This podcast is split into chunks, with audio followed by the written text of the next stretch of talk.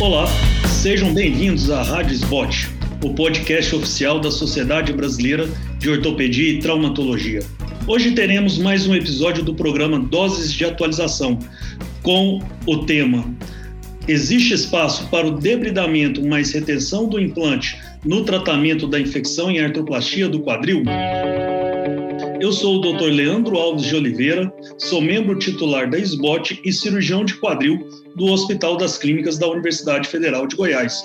E irei conversar com o Dr. Mauro Sales, que é médico infectologista, doutor em Ciências da Saúde e professor adjunto da Escola Paulista de Medicina, no Unifesp, e também da Santa Casa de São Paulo.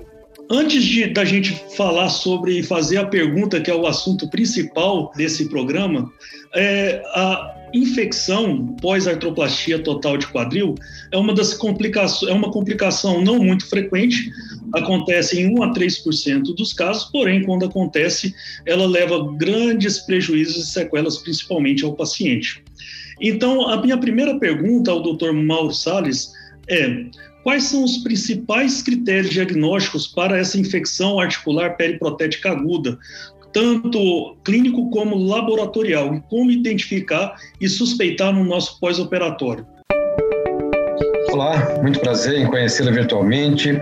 Gostaria de agradecer à SBOT e à organização, e a estrutura acadêmica da SBOT, por nos colocar em contato e conversar sobre esse tema que é extremamente importante. Eu sou um infectologista direcionado exclusivamente para as infecções musculoesqueléticas.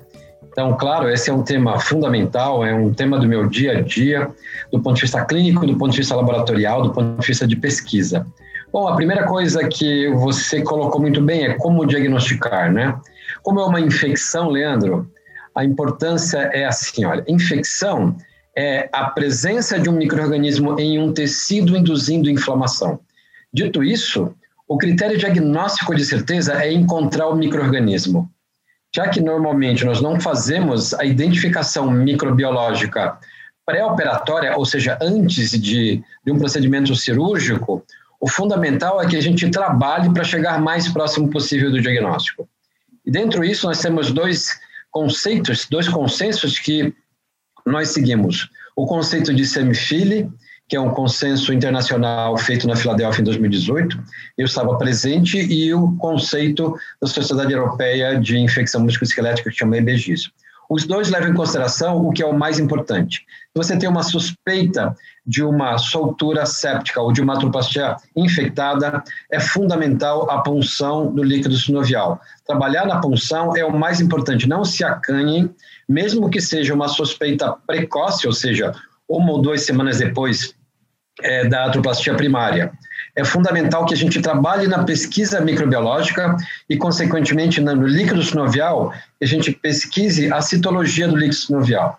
Nas infecções precoces, nós aceitamos como um critério diagnóstico forte, acima de 10 mil leucócitos e 70% de neutrófilos, e nas infecções tardias, as crônicas, acima de 3 mil leucócitos com 60% de neutrófilos. Não adianta somente solicitar hemograma PCR-VHS. Este critério não vai ser definitivo para caracterizar uma atroplastia infectada. E a outra coisa importante, Leandro, para todo mundo que está nos ouvindo, agora é importante ouvir com calma. Os critérios radiológicos não são definitivos de atroplastia infectada. Então, ressonância, é, cintilografia, PET-CT, esses exames não fecham o diagnóstico de atroplastia infectada. Ou seja, não adianta o paciente fazer várias vezes esse teste e não fazer uma punção. O que define encontrar o microorganismo e a citologia do líquido sinovial. E, e eu vou até puxar um gancho com a sua resposta. É, eu achei interessante. Então, toda suspeita de infecção é, articular periprotética, o senhor indica fazer essa punção articular antes previamente alguma, alguma conduta. É, mas a gente não é sempre que a gente consegue identificar o patógeno. E, e nesses, é, o senhor tem para dizer para a gente qual que é a, é, é, a, taxa que a gente encontra o patógeno, que ele é identificável, e, e, também, assim, até nesse sentido, e se a gente não encontra o patógeno, como que a gente deve pre, é, prescindir no nosso caso? o que, que a gente deve realizar? Muito interessante a pergunta. Então vamos lá. Se uma avaliação diagnóstica pré-operatória, Obrigatoriamente passa pela punção, citologia do líquido sinovial e a cultura do líquido sinovial. Entretanto, esse diagnóstico é falho, sem dúvida, para encontrar o microorganismo. Porque, de novo, o microorganismo está aderido no implante e se multiplicando no parênquima ósseo especificamente. Dito isso, a gente tem positividade em torno de 40% a 60% das vezes. Ou seja, a gente tem em torno de 40% a 65%, a 60% do diagnóstico citológico da cultura, da, da cultura do líquido sinovial negativo. Então, dito isso, como é que eu vou proceder? O mais importante é que o seu grupo, ou qualquer grupo que maneja as infecções em atropastia, seja de quadril de joelho, tenha uma equipe de infectologia especializada nisso. O que, que nós fazemos? Baseado na história epidemiológica, nós vamos buscar os micro-organismos mais prevalentes nessa infecção. As atropastias infectadas precoces agudas têm micro-organismos diferentes das intermediárias e também são diferentes das atropastias infectadas hematogênicas aguda, ou seja, tardia aguda.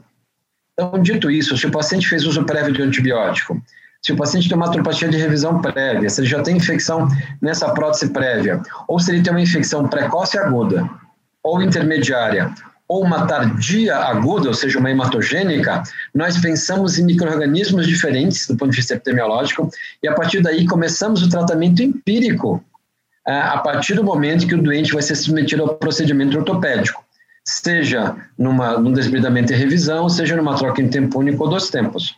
Ou seja, o casamento da infectologia com ortopedia é atualmente a melhor conduta para que a gente consiga manejar melhor esses pacientes complexos. Então, agora, até partindo desse, da, da resposta do senhor, eu vou até fazer a pergunta que é o tema desse podcast, né? Quando indicar ou contraindicar o debridamento com uso de antibiótico e a retenção dos implantes? Muito obrigado, Leandro. Eu acho que esse é um tema de extrema importância e não só extrema importância pelo que nós já temos de informação, mas essas informações evoluem muito rapidamente atualmente. Então, só para as pessoas que estão nos ouvindo, o desbridamento com retenção do implante é chamado de DER, ou DAIR, que é desbridamento antibiótico retenção do implante. Seja nas atopastias de joelho ou de quadril, o fundamental é, primeiro, indicar a melhor, da melhor forma possível esse procedimento. Significa dizer que essa indicação ela é precisa quando o diagnóstico da infecção é feito precoce.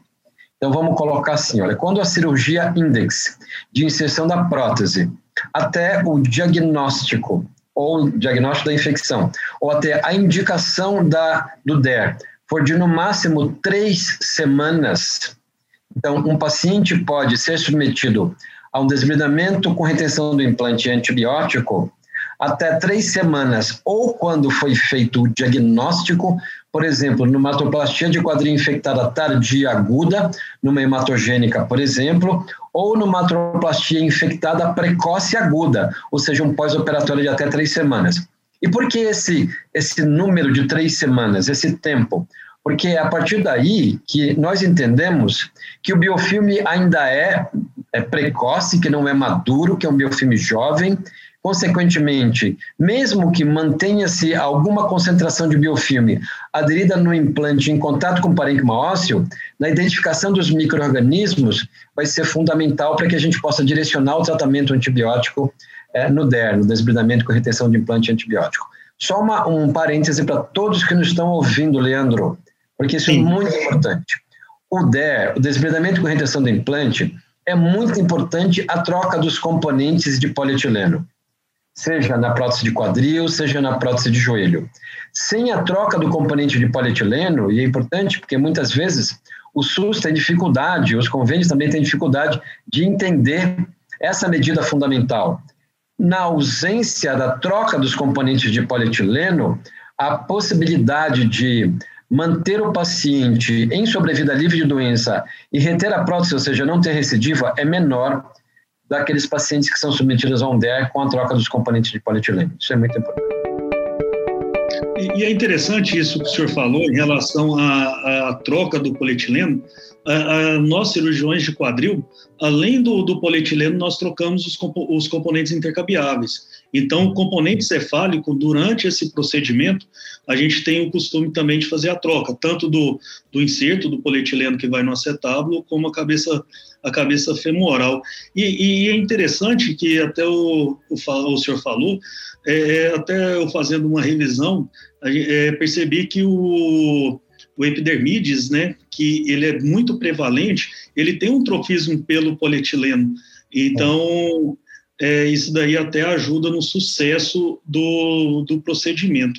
E, assim, até aproveitando que o senhor está falando em relação à troca do polietileno, à troca dos implantes, é uma coisa que geralmente o pessoal orienta a fazer durante a limpeza mecânica ali daquela prótese, se a utilização de alguma solução antisséptica e uhum. até mesmo a utilização de um antibiótico tópico lá naquela região ajudaria no sucesso da realização do DER?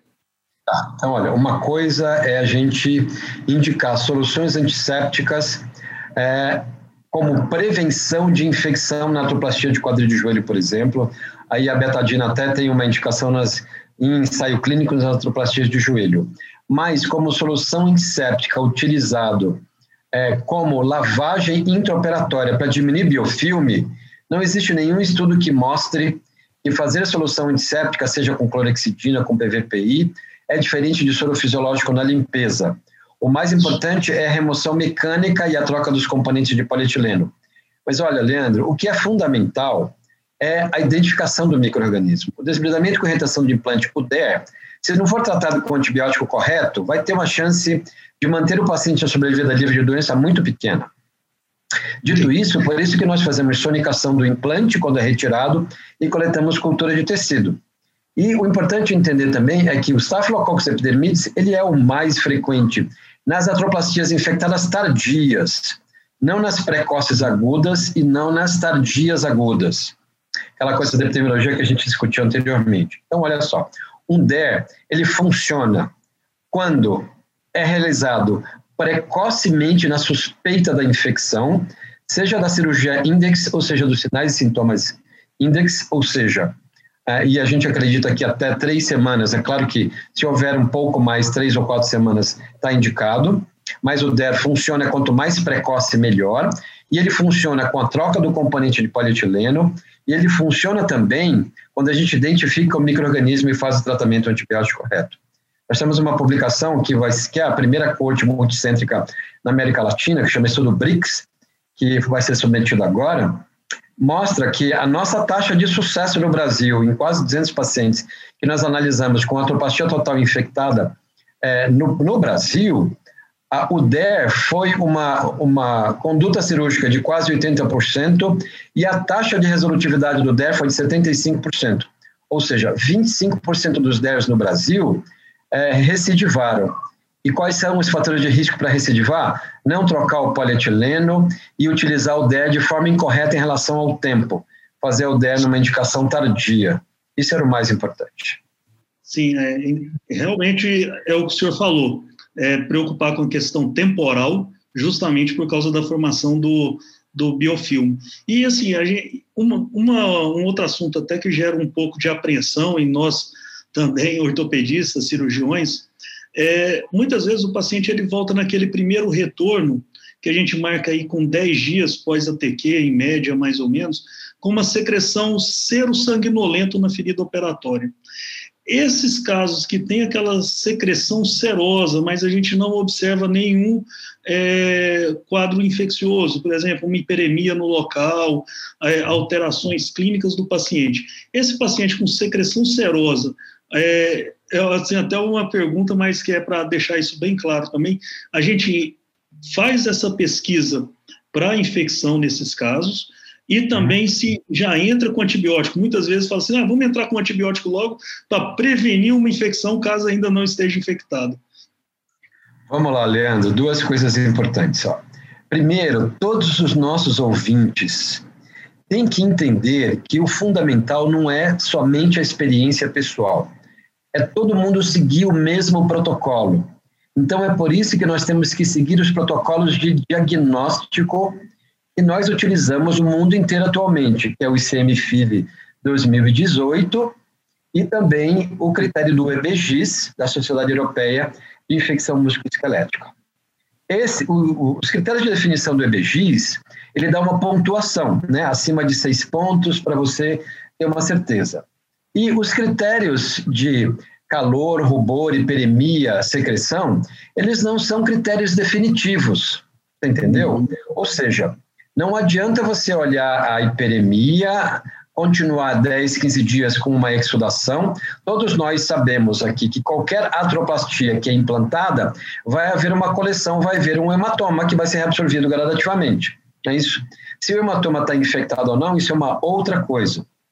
Dito isso, nós temos que seguir os protocolos de diagnóstico, que não é só, ó, oh, na minha experiência eu vi que tinha hiperemia e aí eu vou tratar com antibiótico. Não está correto. Os nossos ouvintes têm que entender que, utilizando um critério diagnóstico ou outro, do EBGIS ou o do ICM-FILE, o critério uhum. mais importante é a punção, sem dúvida nenhuma. Se você ou qualquer dos nossos ouvintes orientar um tratamento antibiótico, por exemplo, com cefalosporina de segunda geração, o que quer que seja, para tentar diminuir a hiperemia, você não está fazendo um bom trabalho. Porque o mais importante não é diminuir a hiperemia, o mais importante é salvar o implante. Dito isso, nós não salvamos implantes fazendo antibiótico via oral no pós-operatório das atoplastias. Porque esses antibióticos via oral normalmente não concentram ao redor do implante, muito menos em biofilme nenhum. Então, se houver suspeita de um hematoma que está evoluindo como uma infecção, a gente vai ter que puncionar, fazer o diagnóstico microbiológico e a partir daí trabalhar nisso.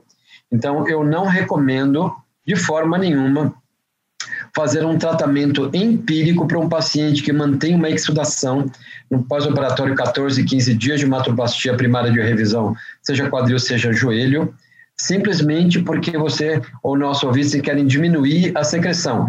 Esse não é o nosso objetivo. Nosso objetivo é salvar o implante. Salvar o implante é fazer o DER, se houver uma infecção, e também orientar o tratamento antibiótico dirigido pelas culturas fazer o antibiótico empírico precoce vai ser uma péssima ideia, a gente não vai conseguir achar o microorganismo. E, e, relacionado até em, em relação ao tempo para gente, o tempo hábil para a gente realizar o DER, é, pacientes que no pós-operatório, principalmente aquele paciente mais frágil, um paciente com uma fratura do colo do fêmur que submeteu uma artroplastia e evoluiu com descompensação clínica no pós-operatório, uma uma pneumonia ou uma descompensação de um diabetes, ou uma descompensação clínica de um modo geral. E a, começou a apresentar secreção e a gente está suspeitando de uma infecção na, nessa próxima, infecção precoce. É, a gente espera essa compensação clínica pensando num DER. É um paciente, primeiro, é um paciente que estaria apto a realizar um DER, a gente espera essa compensação clínica, faz na emergência, ou faz na emergência. E outra, se o paciente já está evoluindo para sepse, a, a DER também é uma indicação, ou aí a gente já tem que fazer alguma coisa mais radical? Então, ó, vamos lá. É, o DER, ele pode ser feito duas vezes, por exemplo, ou seja, limpou, lavou e depois não funcionou e vou tentar de novo? Pode.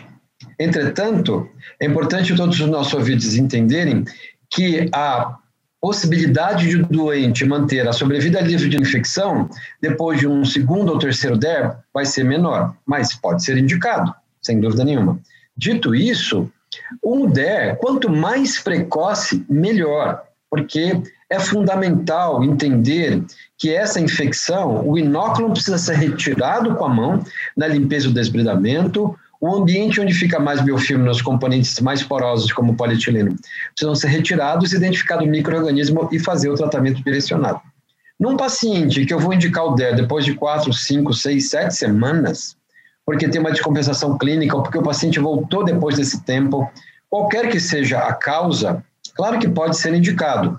Entretanto, os estudos mostram que quanto mais tempo, menor é a possibilidade da gente conseguir controlar a infecção. Esse é o problema. Então, não é que nós não vamos indicar. O problema é que, se o paciente não tiver condições cirúrgicas, por exemplo, o anestesista não liberar, o score de asa for muito elevado, não houver condições clínicas, eu vou ter que compensar o paciente sem dúvida nenhuma. Caminhar para a UTI, tratar a insuficiência cardíaca, tratar a insuficiência renal, e depois disso, quando o paciente tiver condições cirúrgicas de liberação do anestésio, ok, a gente vai indicar um DER. Isso pode acontecer depois de quatro, cinco, seis semanas. Obviamente, aí o paciente já deve ter sido submetido a uma punção articular, e a partir daí o microorganismo já foi identificado, se possível, e aí o antibiótico já pode ser direcionado. Você entendeu? Então, eu posso Sim. começar um esquema de tratamento antibiótico direcionado por uma punção e depois tentar fazer um DER quando o paciente tiver um desbendamento com retenção, quando o paciente tiver melhores condições clínicas para serem realizados. E nos pacientes que não têm condições de fazer um tratamento cirúrgico, aí a gente vai ter que oferecer terapia de supressão crônica. Aí já é um assunto para um outro podcast. Ok.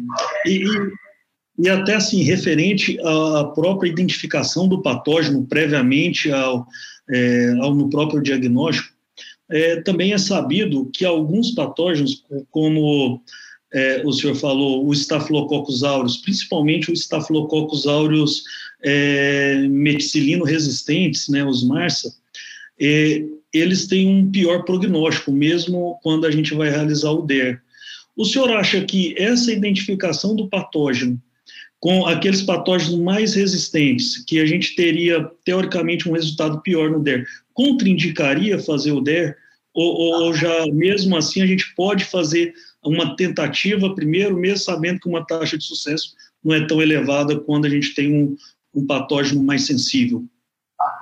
Leandro, hoje em dia, o Staphylococcus aureus resistente à medicilina não é mais um patógeno tão problemático como era antigamente.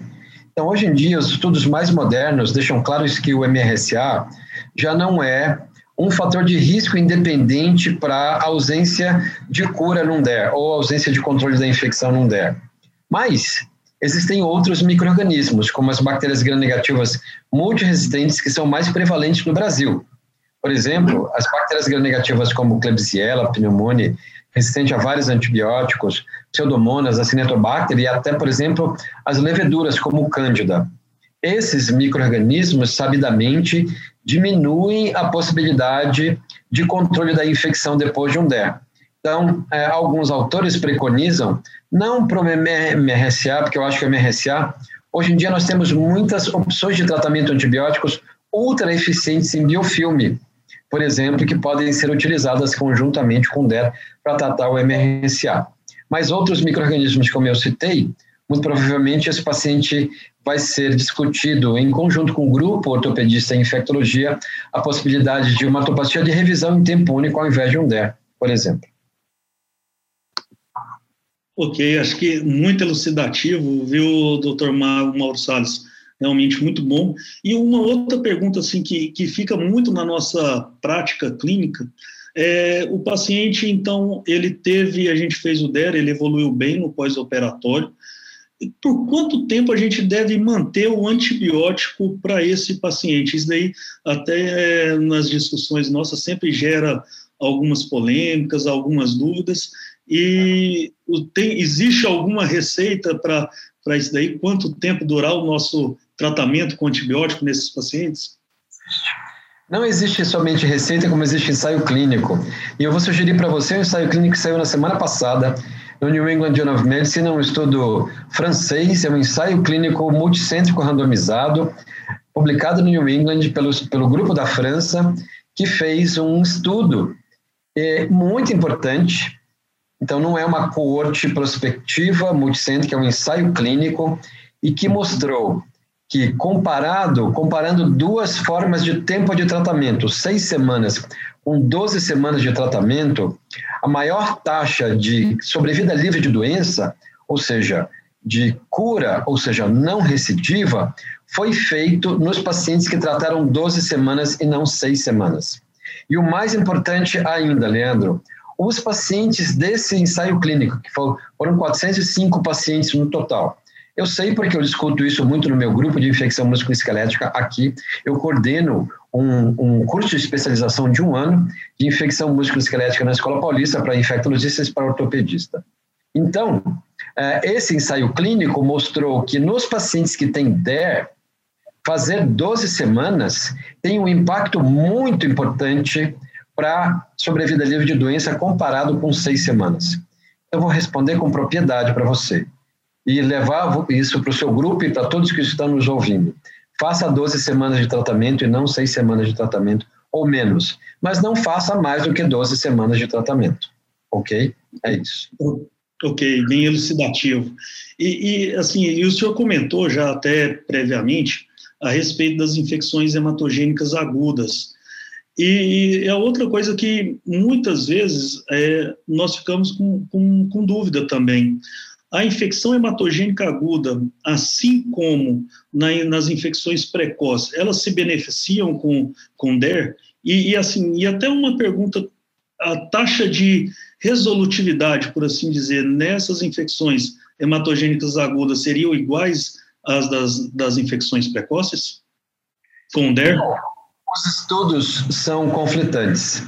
Eu mesmo tenho estudos, você colocar meu nome no PubMed, você vai ver que eu tenho estudos que mostram uma taxa de resolutividade do DER na atropastia hematogênica aguda infectada por estreptococcus com uma resolutividade de 50% somente.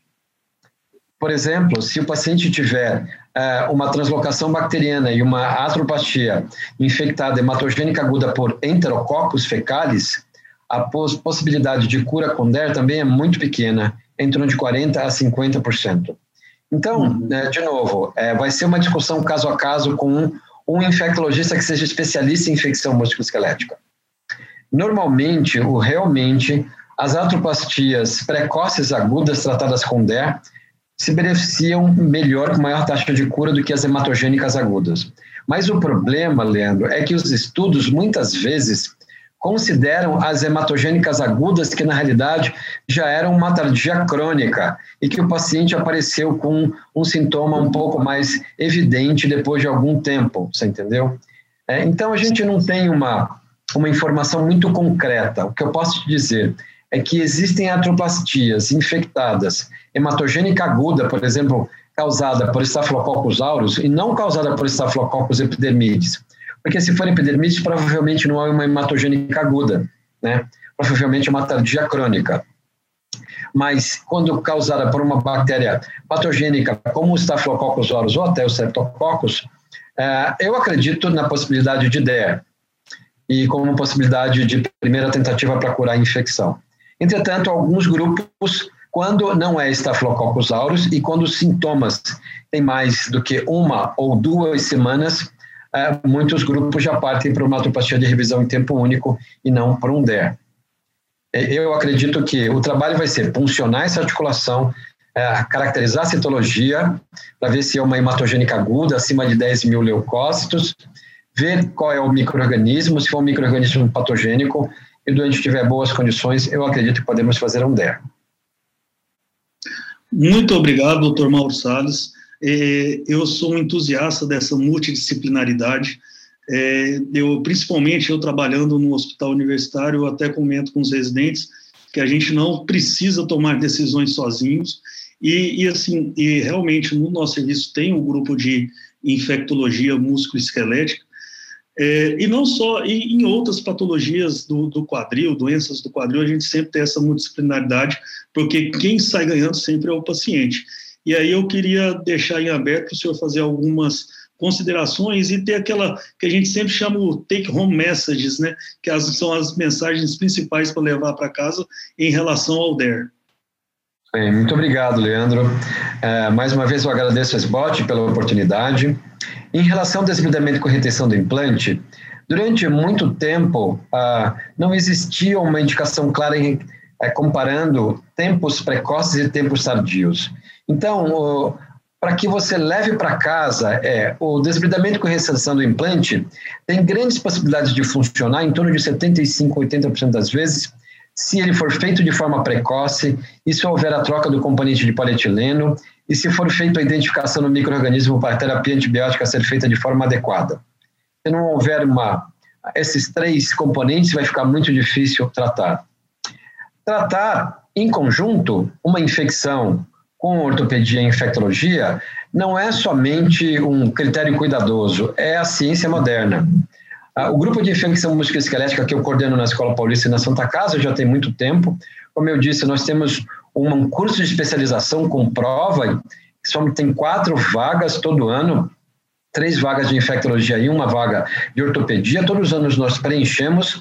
O, o residente, o especializando, passa um ano fazendo somente isso nos traumas, nas atopastias, nas osteossíntese de coluna, nas infecções de pele diabética, nas osteomelites, nas infecções de pele partismoles. A evolução científica é muito grande, a evolução científica de biomaterial, de técnica ortopédica é muito grande, e esse casamento nas, na, na, condução dessas infecções entre ortopedia e infectologia é muito benéfica e eu sempre acreditei muito nisso. Por isso eu agradeço muito a oportunidade.